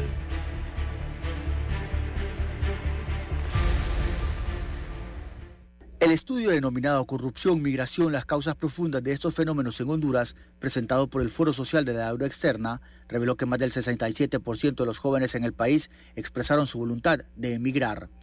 Y precisamente la mayoría de estos casos responden a la falta de empleo en el país y según datos del Consejo Hondureño de la Empresa Privada, más de 2.500.000 hondureños no encuentran trabajo.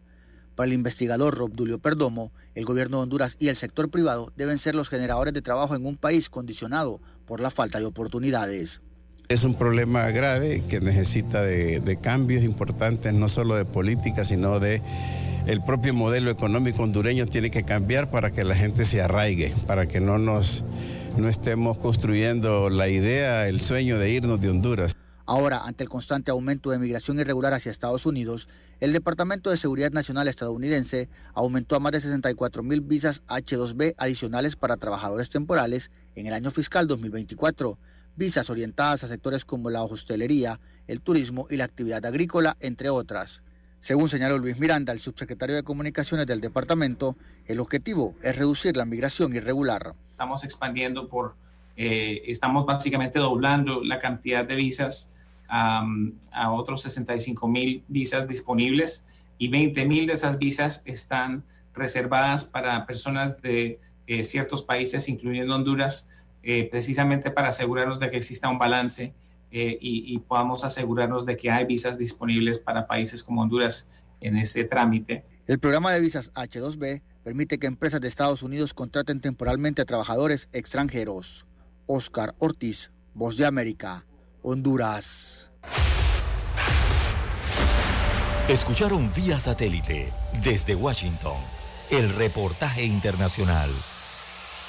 Noticiero Omega Estéreo. Es momento de adentrarnos al mar de la información. Este es el resultado de nuestra navegación por las noticias internacionales más importantes en este momento.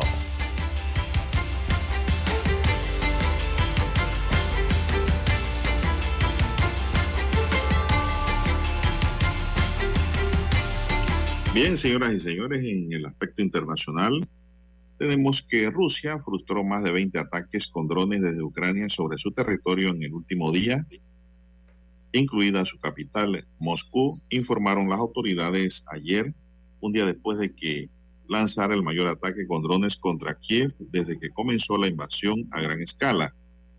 Según el Ministerio de Defensa de Rusia, en las últimas 24 horas se destruyeron 24 drones ucranianos sobre los territorios de las provincias de Moscú, Tula, Kaluga, Brest y Smolensk. Además, las defensas aéreas rusas interceptaron 53 drones ucranianos durante el mismo periodo sobre zonas ucranianas bajo control ruso, según el ministerio.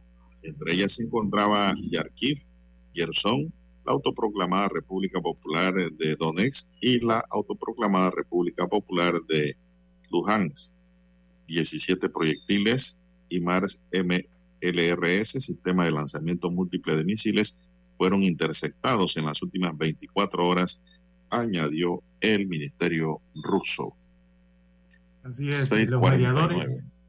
Así es, hay mediadores internacionales en este conflicto, Juan de Dios, que presionaban para ampliar el cese del fuego, ¿no? Para, eh, presionaban para ampliar el periodo que se ha dado, de aproximadamente cuatro días, eh, que ha detenido la violencia. Es lo que se ha notado en las noticias internacionales durante el fin de semana. Se ha detenido la violencia eh, más letal en décadas entre estos dos bandos, tanto los israelíes y los palestinos, ¿no? Los israelíes los que están viviendo en, en la franja de Gaza. Pero recordamos que este cese al fuego eh, expiraría después del lunes, o sea, después de hoy, mientras Israel y Hamas eh, preparan entonces un cuarto intercambio de rehenes eh, retenidos por milicianos y palestinos encarcelados en Israel. Eh, por una parte, don Juan de Israel ha dicho que ampliará el cese del fuego en un día por cada 10 rehenes adicionales liberados. Esta es la condición de Israel. O sea, dará un día de cese de fuego por cada 10 rehenes adicionales que libere Hamas. Por su parte, eh, Hamas también ha dicho que aspira a ampliar el acuerdo de cuatro días, que entró en vigencia, recordemos, el pasado viernes tras eh, las negociaciones ¿no? entre Qatar, eh, Egipto y allí también estuvieron involucrados eh, representantes de los Estados Unidos de América. Sin embargo, eh, Israel también dice que sigue comprometido con aplastar la capacidad militar de Hamas y poner fin a 16 años de gobierno sobre la franja de Gaza, el gobierno de Hamas, ¿no? Eso probablemente implicaría expandir su ofensiva terrestre del eh, devastado norte ya, de la franja de Gaza, o sea, extenderlo de, de norte hacia el sur. Recordemos que la mayoría está viviendo ahora mismo hacia el sur de la franja, están hacinados allí, eh, donde miles y miles, cientos de miles diría, de palestinos eh, están metidos, están abarrotados en refugios de la Organización de las Naciones Unidas y, sus asociaciones y gremios, y las duras también condiciones que persisten pese al incremento de algún tipo de ayuda internacional que ha llegado durante este fin de semana producto de la tregua. Así que básicamente es lo que están planteando para eh, a partir de mar, a partir de mañana, ¿no? A partir de este martes, eh, si logran un acuerdo extensivo, entonces tanto el gobierno de Israel como eh, el grupo Hamas allá en Asia. Bien, mientras eso ocurre por allá, don César, en Sudamérica, el libertario Javier Milei cumplió ayer una semana como presidente electo de Argentina después de las elecciones en las que derrotó al oficialismo, siete días frenéticos marcados por la incertidumbre en la formación de su ejecutivo y lo que será su programa de gobierno.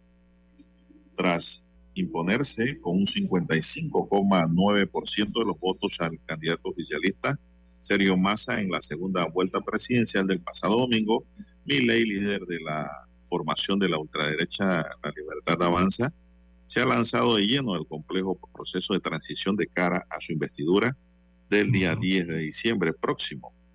Los incertidumbre, la incertidumbre sigue eh, primando entre los inversores, sobre todo porque mi ley no determina y con precisión en poder definir eh, el armado de su, de su gobierno y en particular del equipo económico que deberá ejecutar el radical giro de rumbo propuesto por mi ley durante la campaña que incluye un ajuste fiscal de shock, la dolarización y el cierre del Banco Central.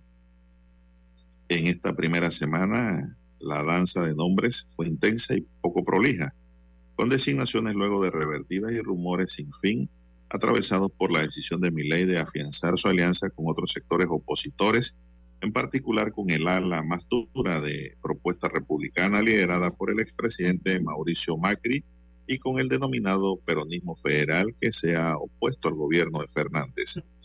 Con estas alianzas postelectoral que implican la incorporación de hombres y mujeres de esos espacios políticos al futuro ejecutivo, ley cuyo partido tiene apenas dos años, no posee alcaldes ni gobernadores y es muy minoritario en el Parlamento para fortalecer la gobernabilidad por él propuesta.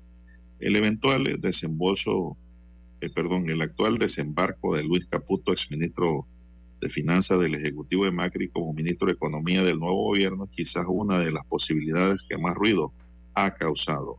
Faltan muchas designaciones, don César. Así es. Eh, precisamente, sí, precisamente Javier Milei está en estos momentos, acaba de desembarcar hace algunas horas en los Estados Unidos de América, don Juan de Dios. Milei ha iniciado un viaje a, a Estados Unidos. Allí se va a reunir con funcionarios y organismos eh, principalmente de crédito, don Juan de Dios, Fondo Monetario Internacional y el Banco Mundial, eh, previo a que él asuma eh, su presidencia en Argentina.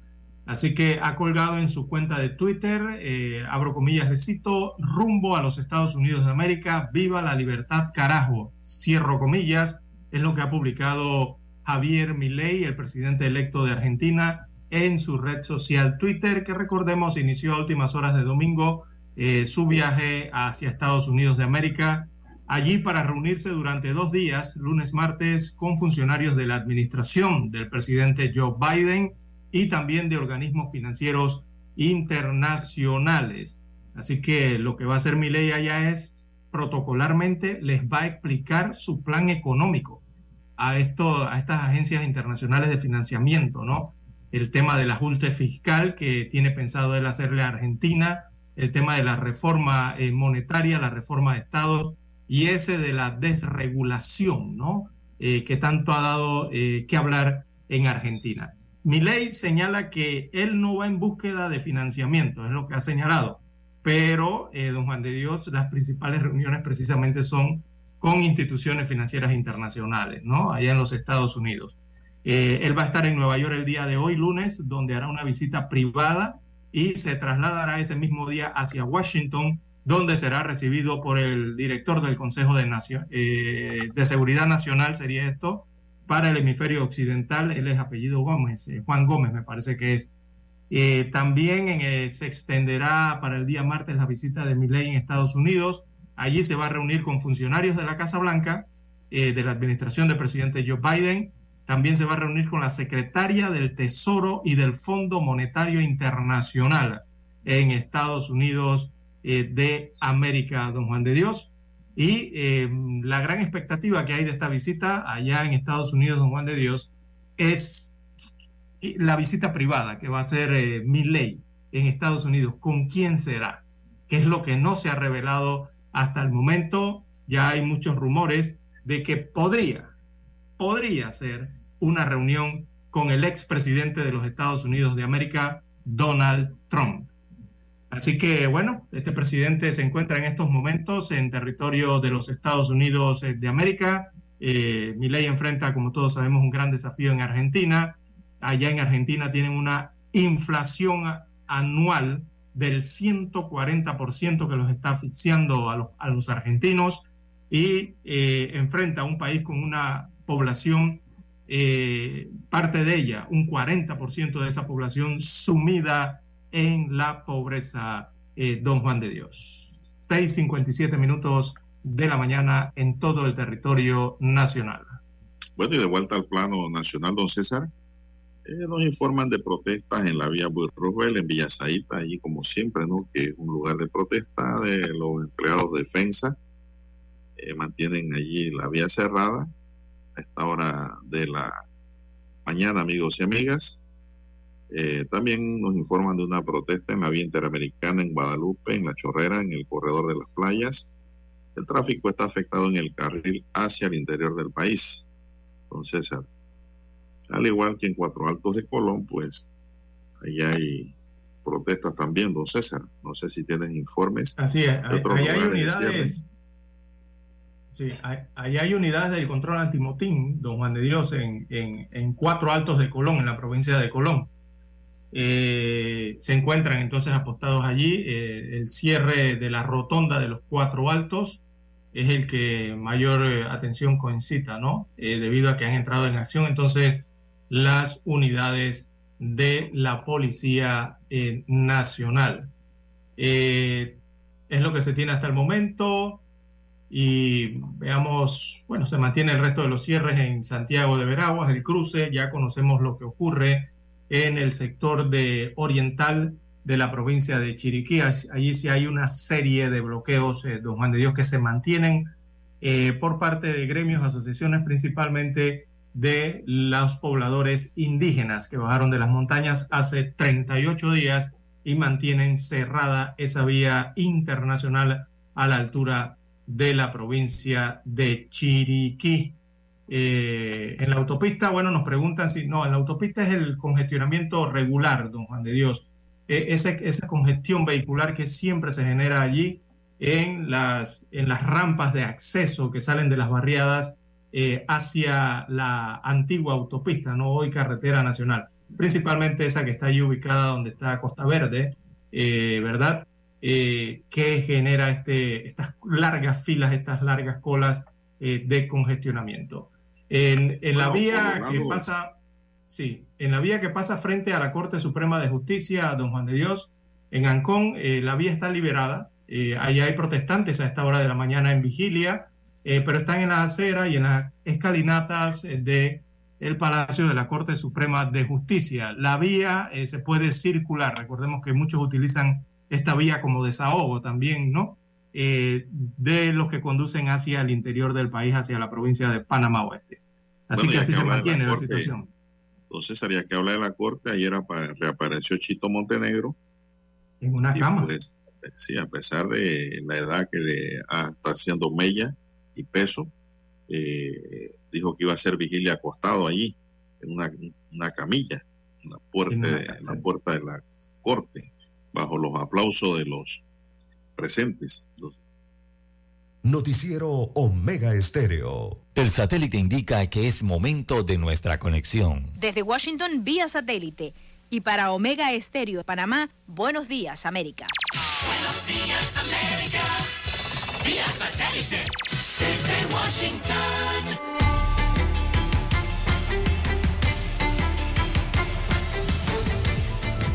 Desde Washington les informa Gustavo Cherkis. En el tercer día de alto el fuego entre Israel y Hamas, los militantes del grupo palestino liberaron a 17 rehenes más, incluidos 14 israelíes, entre ellos la rehén más joven liberada, Abigail Iran, una niña de 4 años con doble ciudadanía israelí-estadounidense cuyos padres murieron en el ataque de Hamas el 7 de octubre. A su vez, Israel liberó a 39 prisioneros palestinos. Mientras tanto, a miles de kilómetros de Medio Oriente, en Estados Unidos, tres jóvenes de ascendencia palestina fueron baleados y heridos, uno de ellos de gravedad, cerca de la Universidad de Vermont. Los tres, todos de 20 años, visitaban la casa de uno de los familiares de la víctima por el Día de Acción de Gracias y caminaban cuando fueron confrontados por un hombre blanco con una pistola. Las familias de los estudiantes pidieron que se investigue el incidente como un crimen de odio. La policía aún no tiene información sobre el sospechoso. En otra información, el Papa Francisco participará de la COP28, donde pedirá a los líderes mundiales acciones concretas para frenar la amenaza del cambio climático. Esta es una actualización de la sala de redacción de La Voz de América. El cambio climático pone en peligro la vida en la Tierra. Este es el mensaje que llevará el Santo Padre a la COP28, la cumbre por la ONU sobre el desafío del cambio climático. El Papa exhortará a los líderes mundiales a asumir acciones concretas para frenar esta problemática que se suma a otras tragedias que afectan a la humanidad. El Papa confirmó que viajará el próximo fin de semana a los Emiratos Árabes para intervenir en la COP28. Por otro lado, el Papa también exhortó a los fieles a seguir rezando por la paz y especialmente expresó su alivio por la tregua en Oriente Medio. Sala de redacción, Voz de América. Y los compradores navideños en Estados Unidos buscan hoy las mejores ofertas y los mayores descuentos en el Cyber Monday, que como cada primer lunes después del feriado de Acción de Gracias será el mayor día de compras en línea del año. El viernes negro, día después del día de Acción de Gracias, los consumidores gastaron 16.400 millones de dólares en línea y casi 71.000 millones a nivel mundial.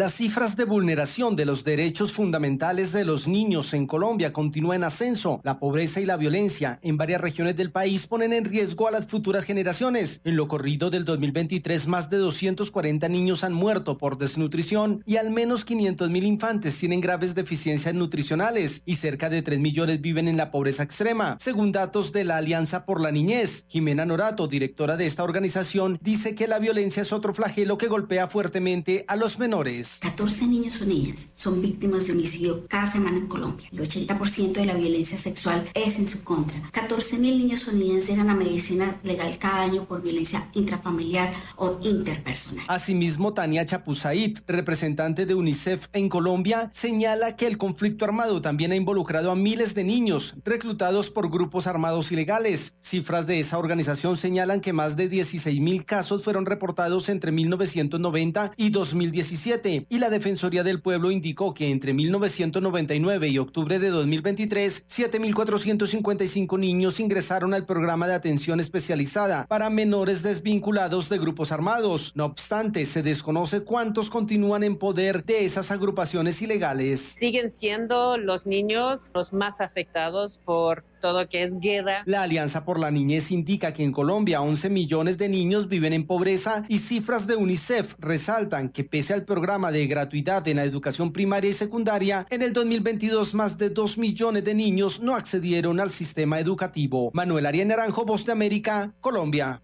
Desde Washington vía satélite y para Omega Estéreo de Panamá hemos presentado Buenos Días América.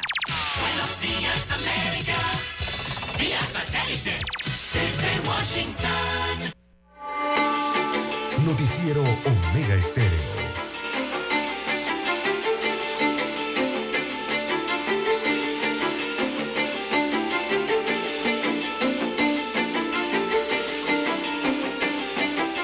las 7, 5 minutos. Bueno, comentaba antes que Dani nos cortara la transmisión de que alguien que reapareció, don César, eh, fue Chito Montenegro en la Corte Suprema de Justicia, en sus escalinatas, a pesar pues de que la edad lo está, está atropellando, público y notorio.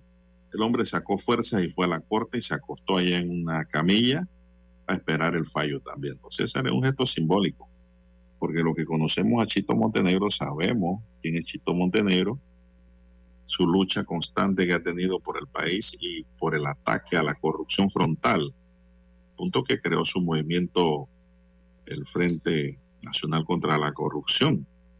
Y sigue vigente el movimiento, lo que pasa es que pues ya Chito por razones de salud se ha apartado un poco del tema, pero reapareció ayer. No sé si estará allí o si se fue si era un acto simbólico. Ahora mismo no sé, desconozco, no sé César.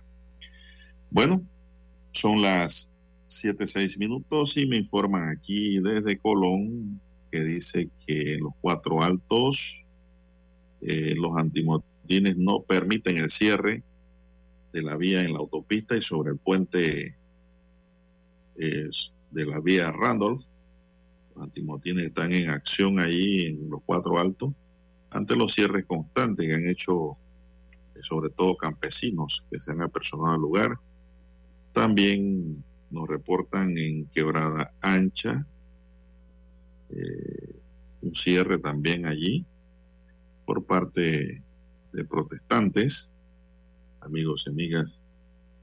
Así es. Igualmente los antimotines se están preparando para evitar cierres en la Interamericana a la altura de la entrada de las Guavas en Penonomé. Ese es un lugar que lo cierran, oiga, y por horas y horas y no dan paso. Fin de semana los antimotines tomaron posición del lugar y, e impidieron esos cierres crueles. Parece ser que hoy también los antimotines van a estar preparados para que no cierren ese punto de la provincia de Coclé, porque paralizan la media provincia eh, porque nadie pasa para Agua Dulce y de Agua Dulce nadie pasa para Penonomé, mucho menos para la ciudad y para Santiago. Entonces, hay allí unidades de, del control de multitudes preparadas para evitar este cierre. Son las 7, 8 minutos, señoras y señores. El DJ venezolano Gabriel de Jesús Morillo Peña, de 26 años, murió a las 4 y 30 de la madrugada en el Cangrejo Calle D y F, tras ser alcanzado por múltiples disparos y falleció dentro de un auto Hyundai. Junto a la víctima iba otro hombre quien resultó herido. Se informó que ambos salían de una discoteca en Vía Veneto y fueron atacados desde otro auto. A Erling Enrique Pacheco Jordán, de 45 años, le dispararon en la cabeza dos sujetos que se transportaban en moto por la calle principal de la Esperanza en Alcalde Díaz. Pacheco junto a su hermano y un tercer hombre apodado Matón se dirigían a realizar compras en un supermercado del sector. Todos iban a bordo de un auto Nissan, pero en el camino colisionaron con una camioneta pickup cerca al mini super MT. En medio de la conversación por el choque, dos individuos en moto irrumpieron en la escena y dispararon a la cabeza de Erling Pacheco. Destaca la nota que en el sector 2 de Pacora también José Félix Moreno, de 20 años de edad, fue asesinado frente a su casa mientras que otro hombre llamado Carlos resultó herido. Ocurrió a corta distancia de la Escuela República de Honduras a eso de las 9 de la noche del día sábado. El corredor norte, en el corredor norte, Sinfaló, de 38 años, fue asesinado cuando conducía su pick-up junto a su esposa, que resultó herida. Ella le contó a la policía que fueron interceptados por varios vehículos donde desde los cuales les dispararon repetidas veces provocando que se salieran de la calle, se estrellaran contra un poste de luz y terminaran volcados. Un recuento de los hechos de sangre del fin de semana, señoras y señores. En Torremolino de Tocumen perdió la vida Moisés Ahmed Girón, apuñalado por un hombre de 25 años por supuestos problemas de salud mental. Fíjense cómo anda esto. También fue apuñalado Jonathan Bizarri, un venezolano de 52 años. Sujetos se bajaron de un auto y siguieron a Jonathan hasta su apartamento en Parque Lefebre, donde le hirieron de muerte. En Colón, Jorge Gittens Muñoz, de 39 años y conocido como Junito, fue asesinado a eso de las 5 de la mañana de la madrugada del sábado en la comunidad de la feria. Eh, dice el informe. También tenemos informes de Chiriquí. Eh, Weyon Yi, de, de 45 años, fue asesinado de un balazo en el abdomen a eso de las 9 de la noche del sábado. Los culpables fueron dos encapuchados con pistolas que llegaron a asaltar su mini super Sánchez en el corregimiento Potrerillos de Dolega. Al señor le dispararon por defender su negocio y a su familia. Luego huyeron en un auto sedán los delincuentes. El comerciante recibió tiros en el tórax, muslo derecho y rodilla. Un menor de edad de 16 años ya está siendo buscado como uno de los sospechosos de este hecho ocurrido en la provincia de Chiriquí. Así es, parte entonces de lo ocurrido durante el fin de semana. Y siguen ocurriendo estas muertes violentas, don Juan de Dios, mire ese ataque ocurrido, ¿no? Eh, en la vía España, eh, fue alcanzado entonces estos múltiples disparos, este hombre eh, que quedó dentro entonces de su automóvil color blanco, ¿no? otra, su, otro sujeto que iba con la víctima también resultó herido allí eh, el cual refleja este vehículo, unas fotografías que dan acceso, en múltiples impactos de bala, don Juan de Dios, ataque mortal contra estos dos hombres en el que uno eh, eh, muere, ¿no? Y también el otro llama la atención ocurrida en la provincia de Colón, que desconocidos abrieron también fuego a, a, dos personas cuando viajaban o salían de la isla Terfel. Eh, también otro hecho en que descargan eh, armas de fuego contra vehículos, eh, don Juan de Dios. en estos ataques ¿no? que se verifican principalmente en estas ciudades terminales. La ola de violencia en este sentido en Panamá. Bien, don Juan de Dios, las 7.13, 7.13 minutos de la mañana en todo el territorio nacional. Bueno, me informa un oyente, don César, que el cierre en Villasaita es a un paño nada más en la orilla, que sí están pasando los automóviles lentamente, pero sí los están permitiendo el paso, don César. Son las 7.13 minutos. 7.13 minutos de la mañana en todo el territorio nacional. Bueno, eh, vamos a cumplir con la pausa y regresamos con los planes familiares, don Juan de Dios. Eh, los planes familiares eh, siempre andan en busca de curules, de puestos allá en el Pleno de la Asamblea Nacional. Quieren ser diputados eh, de forma familiar, eh, don Juan de Dios, y así se postulan y son postulados por los partidos eh, políticos. Daniel, vamos a la pausa y retornamos. Noticiero Omega Estéreo. La información y el análisis en perspectiva. De lunes a viernes, de 7.30 a 8.30 de la mañana con Guillermo Antonio Adames, Rubén Darío Murgas y Camila Adames Arias. En perspectiva. Por los 107.3 de Omega Estéreo.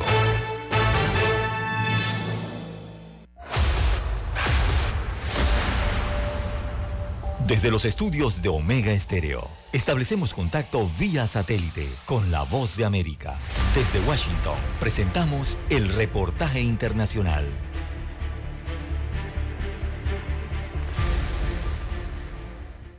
La más reciente encuesta nacional de hospitales, una iniciativa de la organización no gubernamental Médicos por la Salud, orientada a monitorear de forma rutinaria y sistemática diversos aspectos del sistema de salud público de Venezuela ante la opacidad oficial, revela que si bien un número importante de indicadores refleja alguna forma de mejoría o estabilización, en cuanto a suministro y operatividad de los servicios, casi ninguno está cerca de un estándar regional. Julio Castro, médico infectólogo y coordinador de la investigación, insistió en que mientras haya déficit de suministros básicos en los hospitales, la situación es anormal.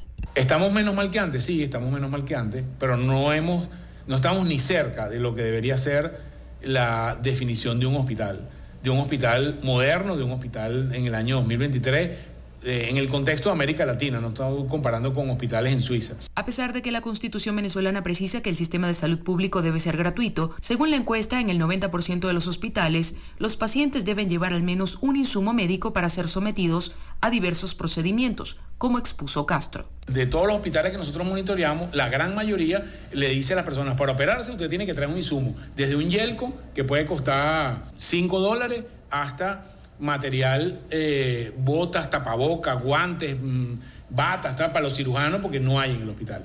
Es, es, un, es bizarro eso. O sea, ¿cómo sé que tú vas para el hospital? Es como que tú vayas a un restaurante a comer, entonces tienes que llevar la comida. El gobierno venezolano ha atribuido la crisis que atraviesa el país a las sanciones de la comunidad internacional y continuamente ha exigido su levantamiento. Sin embargo, diversos sectores de la sociedad civil insisten en que la emergencia humanitaria compleja es preexistente. Carolina Alcalde, Voz de América, Caracas. Escucharon vía satélite desde Washington el reportaje internacional. Omega Estéreo, 24 horas en FM Estéreo. ¿Tienes proyectos? ¿Tienes propósitos? Tienes Unibank. Somos el equipo que te conecta con la comunidad del crecimiento, con soluciones digitales y los mejores productos, para que disfrutes lo lindo que es crecer. ¿Ganas de crecer? Tienes Unibank. Noticiero Omega Estéreo.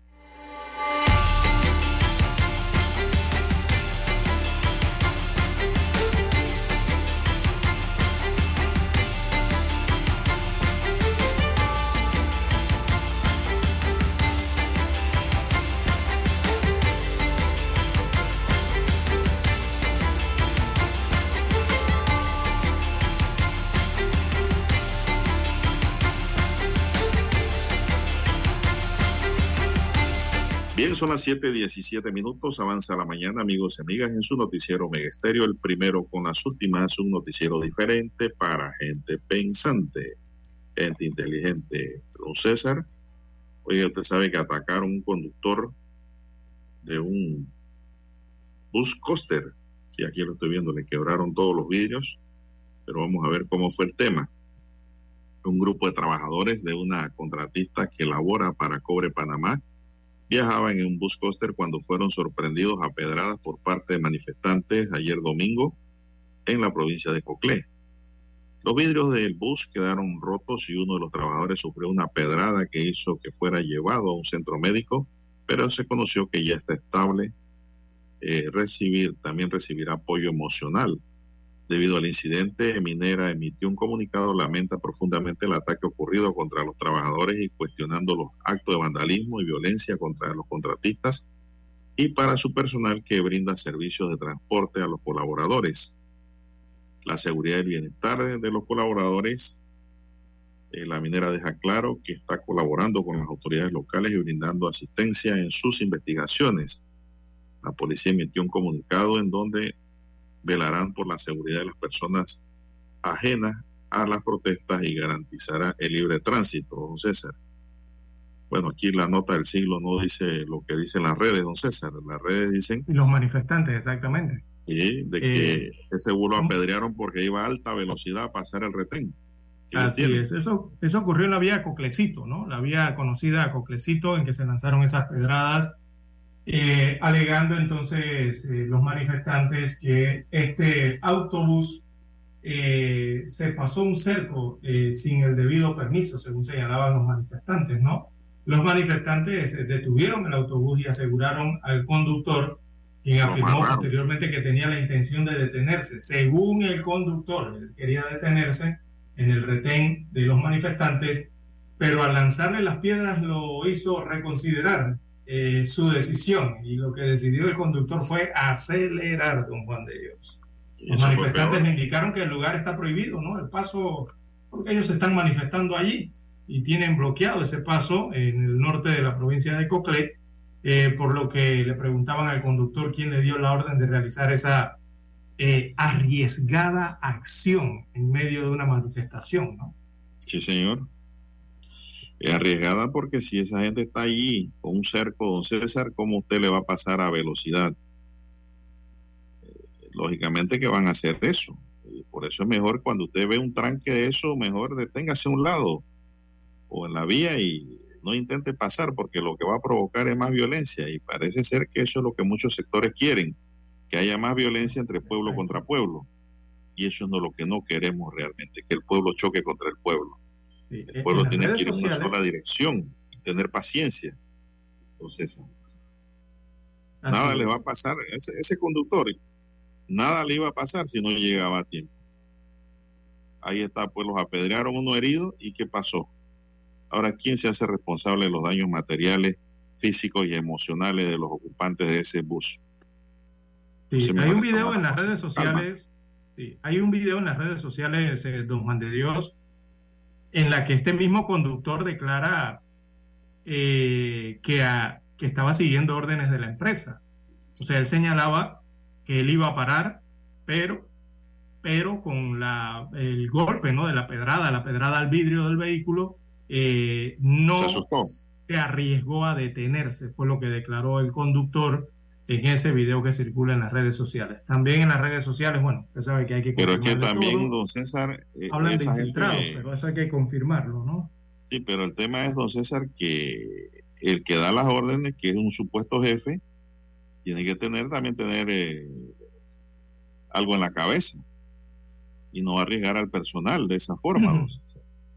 Si ahora mismo hay una situación tensa en el país, ¿cómo usted va a mandar a correr al, un bus con gente adentro? ¿Cuál es el objetivo?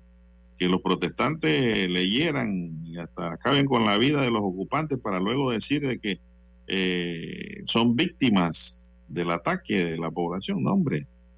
Si la autoridad que debe actuar, que es la Policía Nacional, don César, no lo está haciendo, entonces mantengamos la calma porque quien puede abrir esas vías a punto de lacrimógena y los mecanismos que tengan para abrir es la Policía Nacional que está autorizada.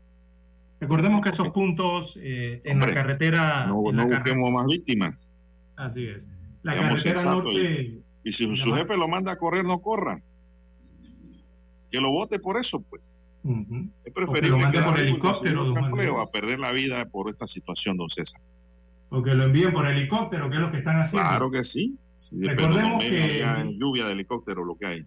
Sí, recordemos que en Minera Panamá ellos mantienen un corredor de aéreo, un corredor de helicópteros constante. Cuando le hablo de constante, es que desde la ciudad de Penonomé, Don Juan de Dios, corregimientos como Cañaveral y otros, eh, tienen loco a los residentes, eh, Don Juan de Dios, de la cantidad del ruido, ¿no? De helicópteros que sobrevuelan eh, rumbo hacia la mina. Eh, desde el MP18, que es el aeropuerto doméstico de Penonumé. Eh, de allí entonces transportan al personal eh, vía helicópteros y cuando le hablo de helicópteros le estoy hablando de que las contabilidades allí son de 7, 8 helicópteros diarios que van, recorren, regresan nuevamente de un punto a otro entre el aeropuerto de Penonumé y una especie de aeropuerto que han instalado, el que tiene la mina y otro que han instalado eh, de abastecimiento cerca a la comunidad de Marta, ¿no? allá en el norte eh, de la provincia de Coclé. Esto para trasladar a sus empleados, también a sus directivos y trasladar insumos hacia eh, la mina Panamá.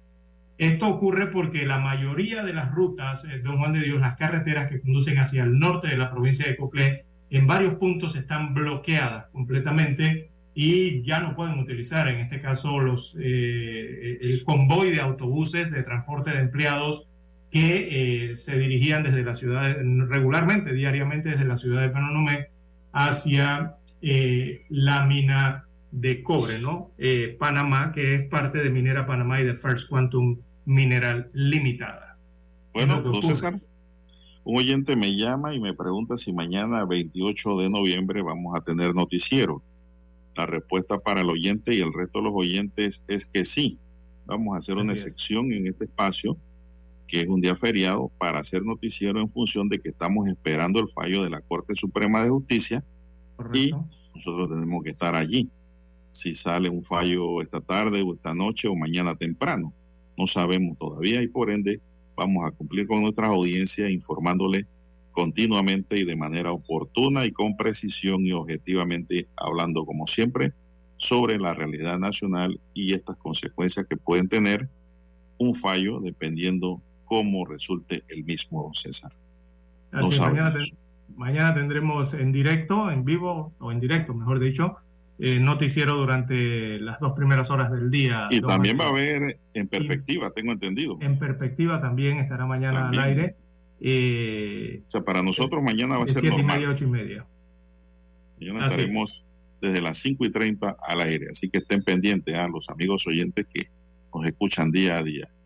Sí, Son las 7.25 minutos. Dígame. Mañana se cumpliría el cuarto día de sesión permanente de la Corte Suprema de Justicia, ¿no?